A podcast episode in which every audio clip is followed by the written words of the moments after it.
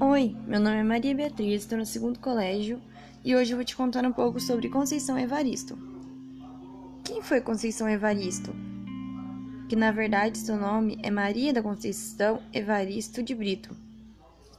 Conceição é uma das maiores escritoras do Brasil. Conceição nasceu em uma favela de Belo Horizonte, dia 29 de novembro de 1946.